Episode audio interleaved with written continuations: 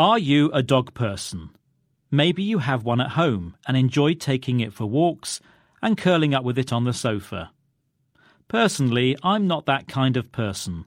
For me, they're aggressive, smelly animals that need constant care and lack the independent nature and intelligence that cats have. But given the life saving skills that some dogs possess, maybe I should give them a second chance. To some, a perfect pooch might be one that looks cute, is loyal, and sits when it's told. But that's about it. It's just a pet. But to really be man's best friend, they need to do something useful. Some breeds that have amazing sense of smell are put to good use as sniffer dogs or detection dogs, and are trained to use their senses to detect substances such as explosives and illegal drugs. You'll often see them at airports or working with police out on the streets. Other types of working dogs include guide dogs, hearing dogs, and mobility dogs, all providing a life saving service to their owners. Some dogs can alert emergency services when their owner has a seizure. And there are clever canines that have been trained to provide affection and comfort to people in hospitals, retirement homes, or schools and to people with autism.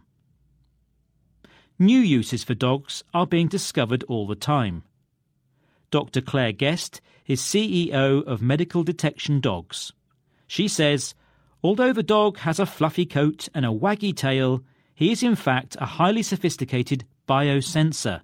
You know, evolution has given him this highly sensitive nose, going down to parts per trillion.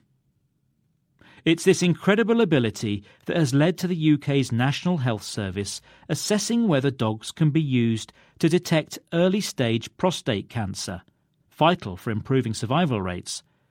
The dogs, usually from the gun dog breed, such as Labradors and Springer Spaniels, are taught to detect a sample of urine from a patient with prostate cancer.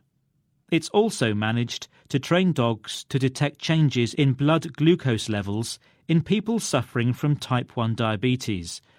One patient, who has one of these medical alert assistant dogs, told the BBC that in the three and a half years we've been together, he has alerted and potentially saved my life three and a half thousand times. And he does it all for a dog biscuit. To save a life for a dog biscuit seems a small price to pay, so maybe I should have more admiration and respect for our four legged friends. Maybe cats aren't so smart.